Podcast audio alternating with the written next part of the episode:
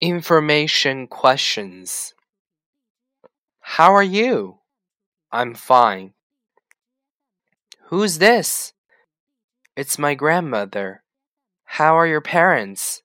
They're fine, thanks. Where are you from? I'm from Florida. Where's she from? She's from Texas. Where are they today? They're at home. How old are you? Twenty-three. What's she like? She's very smart. What are their names? Linda and Carlos.